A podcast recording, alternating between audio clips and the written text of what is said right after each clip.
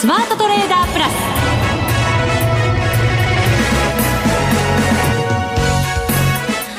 全国のリスナーの皆さんこんにちは。大里清です。ここからの時間はザ・スマートトレーダープラスをお届けしていきます。本日内田キャスターお休みということで私大里が代わりに担当させていただきます。えではこの方ご紹介しましょう。国際テクニカルアナリスト福永博之さんです。よろしくお願いいたします。はいよろしくお願いします。さあ日経平均株価がえ500円近い大幅反発となりました。昨日の CPI やっぱりこうマーケットにとっては喜んでんですかね。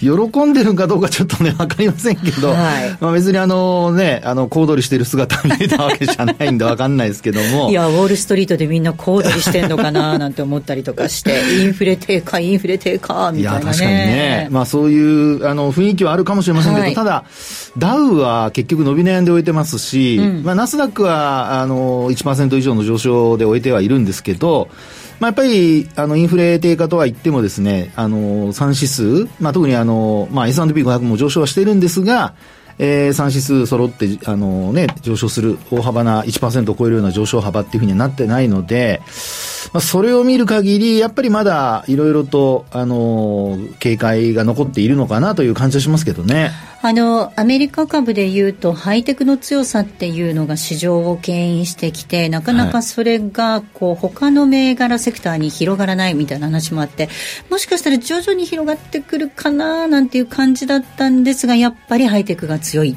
っていう感じで、まあそうですね。なんですね。えー、ただ、あの、ハイテクもナスダック100に関しては、あの、指数のウェイト今度、修正するって話が出てるじゃないですか。出てますね。ね。あまりにもね、はい、大きすぎる銘柄が影響力ありますからね。ね。なんで日本は？何何？日本は日経平均あれだけ言われているのに、寄与度がうんぬんって言われているのに、はい。えー、やらないんですかね。ほうほうほうそうですね。だってナスダックはもう100銘柄だけど全部そうやって毎回毎回というか、はい、ウエイトが上がりすぎると修正するわけじゃないですか、はい、であれだけ言われているのに日経平均は、うんうん、なぜ修正しないんでしょうね。どうしてですか？変えたくない？ね、変えたくないのか、何なのか、必要がないのか分かりませんけど、うん。はい、まあでもあれだけ寄与度うんぬんっていう話が出てるとすると、えー、ね、で、まあ、新たに採用されるネガサ株は、あの、修正の、あの、値をこう入れて、うん、で、えー、寄与度の大きさをこう軽減させてるわけですよね。はい、ですから、過去の分に関してはっていうか、もうすでに、あの、採用されてる銘柄に関しては、やっぱりやってもいいんじゃないかなと。なんかこういうのはね、機動的なのか、うん。うん。うん、あるいは硬直的なのかっていうね、なるほど。のにちょっと私は、あの、そういうふうにちょっとイメージ思ってしまいましたけどね。その、えっと、状況に合わせてこう機動的に変えていった方が指数としての、まあ、信頼性というか。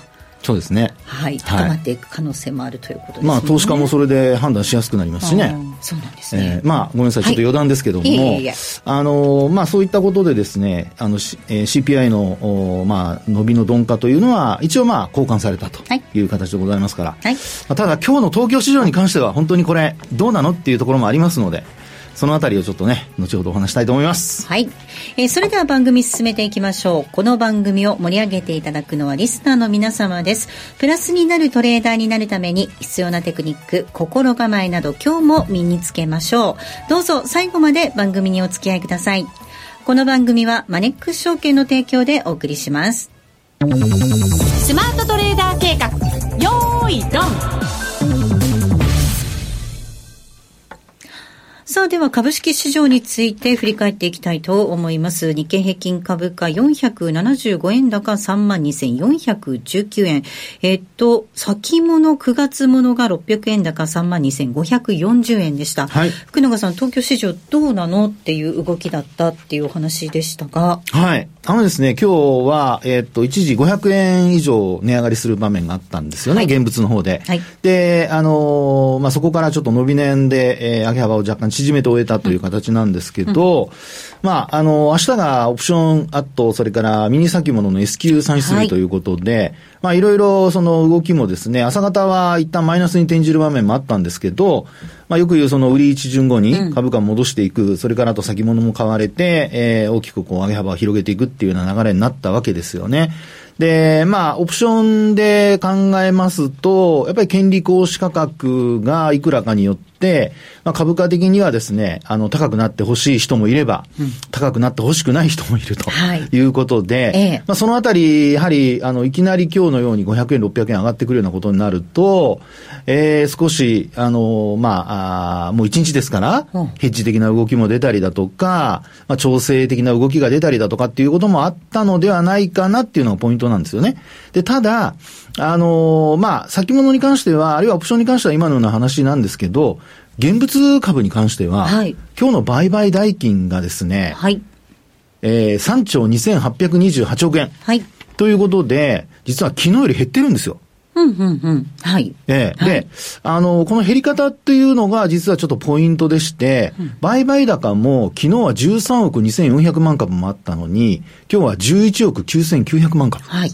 ということで、株価は上がっているのに、えー、商いは膨らまない。うん。ってことは、まあ、やっぱり、あの、現物株を真剣にこう、どんどん買って上がってるっていう過去の、あの、3万3000円超えた3万3700円までこうね、えー、上昇するような場面の時とは、はい。若干違うんじゃないかなっていうのが、先ほどお話ししたというか、まあ、冒頭ね、お話した、えー、今日の上昇はどうなのっていう、そこにつながっていくわけですね。はい。で、あのー、まあ、今お話しした状況が実は今日だけではなくて、うんあの、売買高にも、5日移動平均とか、はい、なんかちょっと今、なまっちゃいましたけど。5日平均とか、定番になりましたね。女子高生かと思っちゃいました。いやいや、そんな気持ち悪いから見てください。私のような女子高生。はい。ごめんなさい。あの、ラジオをお聞きの方すみません。不快な思いをさせてしまいましたが。あのですね、あの話を元に戻しますと、大里さんともこういうふうになっちゃうんですね。いけませんね、本当にね。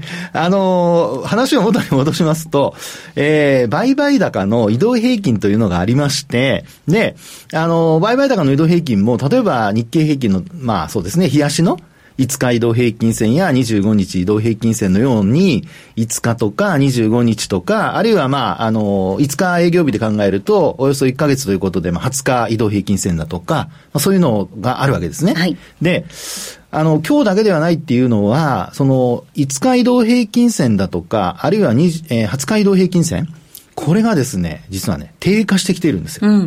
7月に入ってきてから明らかに売買減ってきてますよね、市場エネルギーね。ねはい。で、あの、こういうふうなことを考えますと、うん、やっぱり今日のように大きくこう上昇しているっていうところで、あの、本格的にその現物を買って売り物を吸収しているっていうところであれば、いいんですけど、うんはい、まあ値上がりの今日数見ても59%。はい。1089銘柄。うん、で、値下がりが36%で668銘柄。からということで、はい、中身もですね、大きく値上がりしている割には、あんまり値上がりの数多くないんですよね。確かに。はい。はい。で、あの、まあ、それを、あの、同じような形でトピックスに置き換えてみても、トピックスも今日は21%、あ、21ポイント、はい、上昇はしているんですけども、まあ今お話したような形で、えー、まあ値上がりの数は1058、1089、それからあと、まあ値下がりの数が668ということで、トピックスに直してみてもですね、それほど大きく上昇している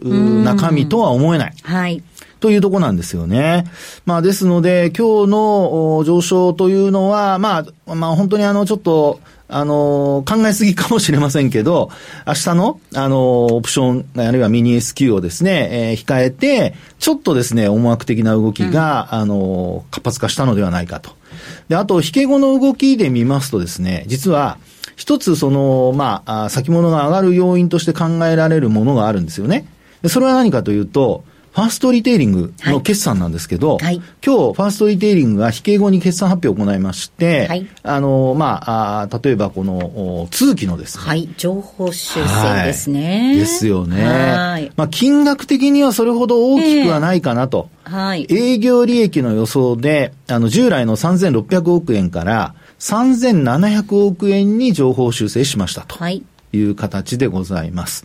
で、あの、まあ、前年比で見ると、まあ、24.4%増ということのようなんですよね。で、まあ、あんまりあの、この番組の中では個別株のお話はしませんけども、うん、まあ、今お話ししたような形でですね、考えますと、やっぱり、あの、先物と、あの、連動してこう考えるっていうことで見ますと、はい、やっぱり、あの、ファーストリテイリングがこう上昇して始まれば、うん、まあ、冒頭これもお話しましたけど、寄与度が高いわけじゃないですか。そうですね。ね。はい。ウエイト変えてくれると、だいぶ変わると思うんですけど、なるほどね。ええはいはいはい、はい。なので、まあ、あの、こういうですね、寄り付きの、まあ、あの、えー得意な動きというんでしょうか。S q で、なおかつ、うー一つの銘柄で決算良くなると、他の銘柄が仮に売られたとしてもですね、寄り付きが高くなると。はいで、S q 値も高くなる可能性がありますよっていうことなわけですよね。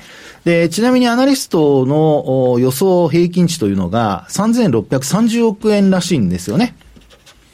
で、えー、これよりも若干ですけども、上回ったと。3700億円ですから。3700億。はい。ですから、70億円ぐらい上回ったという、はいそういう形です。うんで、あとですね、これ配当も、実は増配するよ、あの、発表してるんですよね。はいえー一株当たり250円としていた年間配当予想をですね、280円に増額したということです。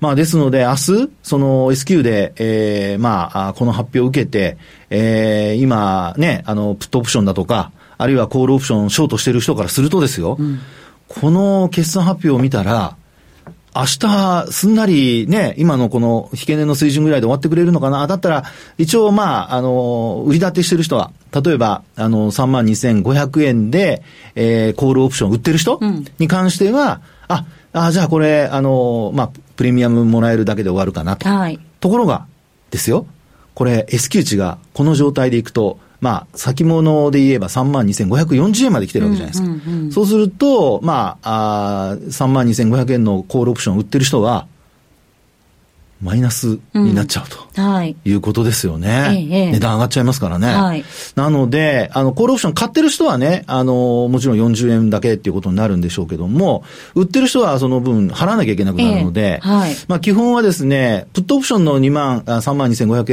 円、もし買ってる人は、もしくはゼロで終わるんですよね。はいプレミアム分はゼロで終わるんですけど、まあそういったですね、ちょっとした引け間際の、あの、まあ決算発表の、おまあ予想外の動きというんでしょうか。まあそういうようなところがですね、ひょっとすると、先物の、あの、今日の引け間際の買いにつながった可能性があるのかなと。で、ちなみにですね、これまだしつこく言いますけど、あの、先物の、あの、3時現在の値段って、32,400円前後だったんですよ。はい。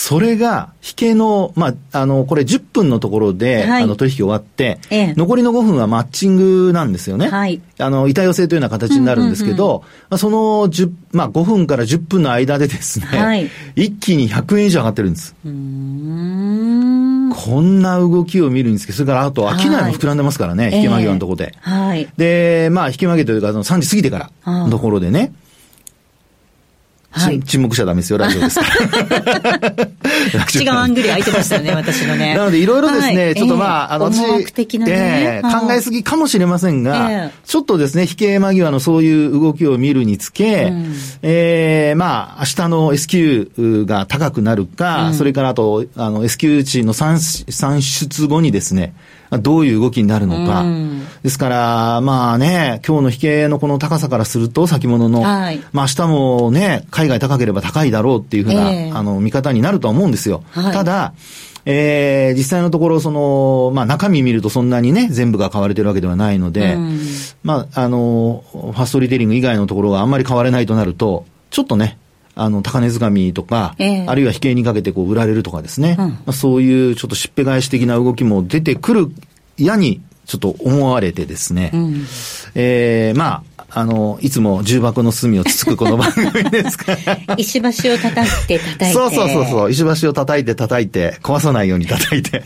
ね。優しく叩いてねそうそう、優しく叩いてね。はい。はいでも、あの、広めに叩いてて。はいなるべく広めにいろいろ見ながらいろいろ見ながらね。という形でですね、あの、少し、まあそういうところもちょっと気をつけてみておきたいかなというところですかね。はい。だえっと、おっしゃるように、その475円、500円近く上がったからといって、はい。こう、あの、手放しで喜べるような、まあ、手放しで上がったから嬉しいってわけではないですけれども、はい。あの、そんな単純にね、構、また上昇のその6月までの上昇の勢いが戻ってきたっていうような、はい、その一筋縄ではいかないような状況に、まあ、スケジュール的にもあるんだよっていうことですかね。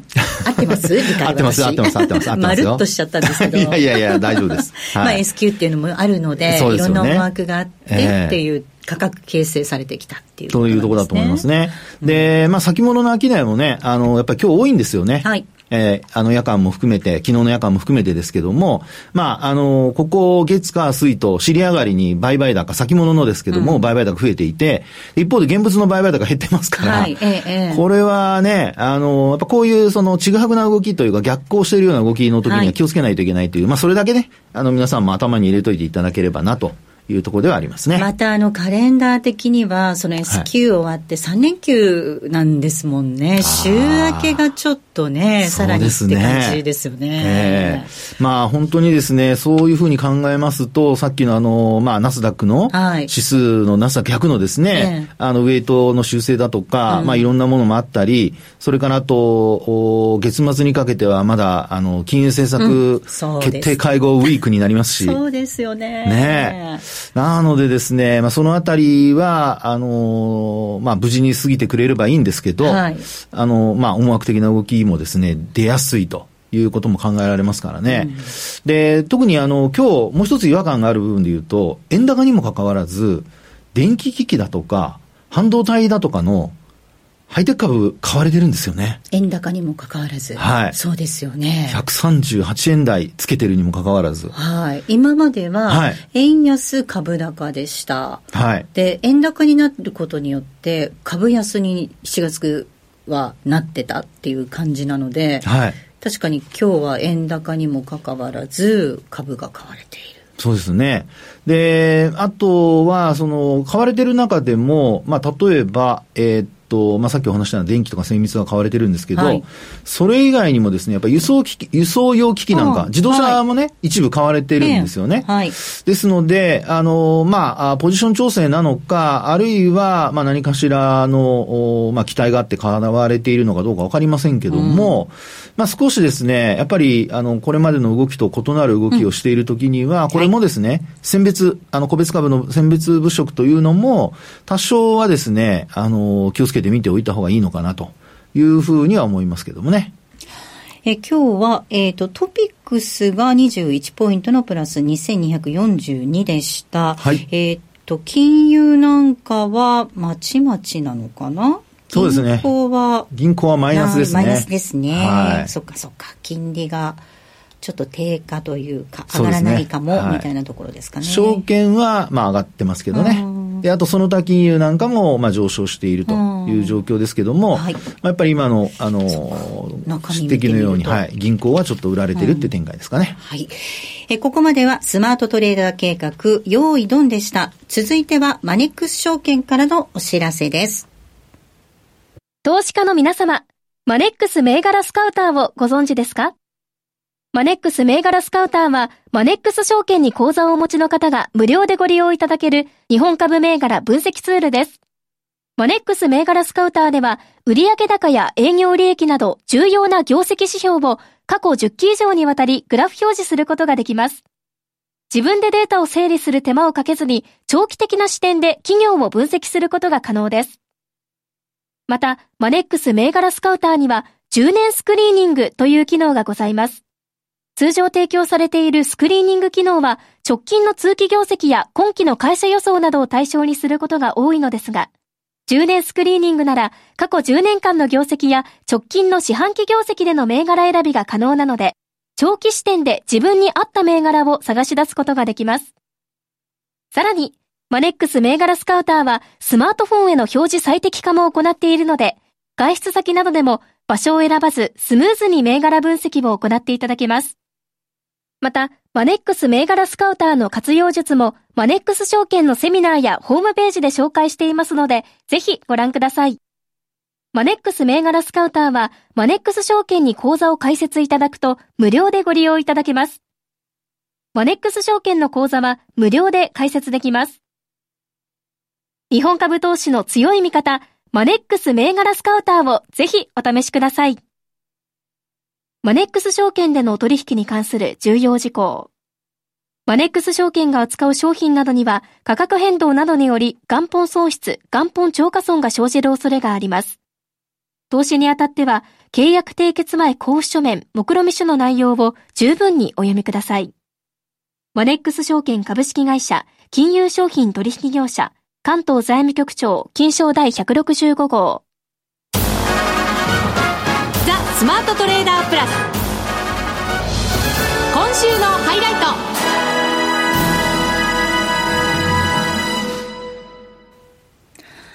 では、為替市場です。先ほどお話がありましたように、ドル円が138円台ということで、この時間138円のミドルでの推移となっています。はい。えっ、と、ね、一時は105、ね、すいません、慣れ慣れしくてごめんなさい。一時は150円もなんて思っていたら、はい、140 5円手前で下げてくるといった動きになっています。そうですね。まあ、あの、アメリカのその、まあ、雇用統計の後ですかね、やっぱり。そうですね。えー、きっかけになった感じですかね。そうですね。で、まあ、その前の ADP の雇用報告で、うん、まあ、それほど上昇しなかったんですよね。はい、はい。で、あと、まあ、一つは145円の手前のところで、やっぱりあの、政府と日銀の、うん、あの、方からですね、まあ、やっぱり牽制発言なんかも出ていて、て、なかなかね、上値買いづらいと。うん、で、あと、まあ、今週で言えば、まあ、その雇用統計の後ですけども、重要な経済指標の発表としてはですね、なんといっても、まあ、冒頭も話出てましたけども、うん、6月の消費者物価指数の発表があると。はいで、結果、あの、伸びが鈍化したということなので、まあ、これの結果が、やっぱり、あの、昨日の大幅な、このドル安ですね、ドル売りにつながったっていうところなんですよね。あと一方で、あの、先ほどもお話ししましたけど、日銀のですね、金融政策決定会合で、まあ、あの、イールドカーブコントロールですね。はい、YCC の修正の思惑なんかもあったりして、えー、でなかなかね、うん、あの、逆にこう、円を買うような、あの、動きも出たりだとか、あるいはドルを買いづらいような動きも出たりだとか、まあそういうふうなことが重なって、えー、まあ今のような水準までですね、結果的にはこう、えー、押し下げられてきているという形じゃないかなと思うんですよね。で、あと今後のスケジュールを考えてもですよ、はい、例えば今晩、あの、6月のアメリカの方では、卸売物価指数の発表があるじゃないですか。うんはい、PPI ですね。で、さらに週末は、あの、ミシガン大学の消費者信頼感指数、まあ、消費者態度指数なんていうふうに呼ぶ、呼び方もありますけど、これもありますよね。うん、で、まあ、消費者態度指数と、あと PPI ですけども、それぞれ、まあ、特にあの PPI は、やっぱり、あの、企業間の物価ということになるので、まあ、これが予想を下回ったり、あるいは低下しているとなれば、まあ、さらにインフレ傾向がまた鈍化するというね、はい、見方につながって、えー、まあ、ドル売りにつながるっていうことも考えられますよね。で、もう一つは、あの、ミシガン大学のその消費者態度指数、あるいは消費者信頼感指数ですけど、こちらは、あの、まあ、その、まあ、数値以外にですね、総合の数値以外に、あの、1年先のインフレ率だとか、あるいは5年先のインフレ率だとかも出てくるんですよ。で、あの、前回6月、今回出てくるの7月なので、6月のその、ミシガン大学の消費者、あ、あごめんなさい、えー、そうですね、消費者態度指数。はい。これでは、あの、3%ぐらいなんですよね、1年先の。インフレインフレ率が。はい。の予想が。はいはい。で、期待インフレ率が。えなので、あの、まあ、一応その、FRB が言っている2%よりは高いんですけど、えただ、これずっと鈍化傾向なんですよ。はい。ですから今回、もし3%割るような、そういう結果になったとすると、これは、まあ年内のもう一回の利上げはなくなるかもしれないですね。えっ、と、7月に関しては0.25っていうのはほぼ決まりと。はい、で、その、さらに0.25年内にあるかないかっていう話になってるんですが、そっちがなくなる可能性がある、まあ、そうですね。後退するっていうね、マーケットの、はい、あの、見方は後退する可能性ありますよね。うん、で、もしその、連発で、あの、まあ、2日連続で、弱い数字が続くとなると、はいあの、今のドルの水準、138円で止まってるように見えても、実際にはですね、もうちょっと下を試すような動きが出るかもってとこなんですよ。はい。で、ちなみに、あの、よくお話をするボリンジャーバンドなんか見てみると、はい、あの、まあ、20日移動平均線を使ってるんですけど、はい、今日の、今の、その、先ほど、あの、えー、話があったですね、138円のミドル、うん、っていうところからすると、まあ、大沢さんの話にあったその138円のミドルっていうところからするとですね、今、マイナス1シグマ。はい。あ、マイナス2ですね、ごめんなさい。2シグマまで来てて、はい、ちょっとなんかボリンジャー広がりそうな感じ。いや、そうじゃなくても広がってます。あ、もう広がってる。広がってます。はい。でね、これ、広がってました。はい、広がってます。で、20日線も下向きに転じてるんですよ。うん。ですからですね、これマイナス3を下回るようなことになると、一旦は戻してくるとは思うんですが、はい、あのまあ、あそうですね、場合によっては、その、バンドウォークという形で、えー、マイナス2シグマとマイナス3シグマの間で、えー、円高方向に、まあ、ドル安方向に触れてしまうことも、ちょっと意識されるかなと。いうことなんですよね。これマイナス3シグマっていうと、はい、135円台ぐらいまでいっちゃうってことですね。そうですね。はい、動いた場合ね。動いた場合に。で、あの、節としてはですね、はい、実はあの、えっと、6月の1日につけていた、はい、あの、138円の、まあ、42銭とかっていうのがあるんですけど、うん、そこをですね、もう昨日の時点で割ってるんですよ。はい。で、そこからさらに遡って節か、節があるかというと、今度は過去の高値ですね。過去の高値。はい。はい、これが、えー、137円の53銭。これはですね、5月の、これは1日です。5月の日本はお休みの時でございます。はい。あ、あの、1日はまだやってましたかね。あの、命令じゃないのでね。はい。はい。で、あと、安値で見ますと、今度は5月の4日。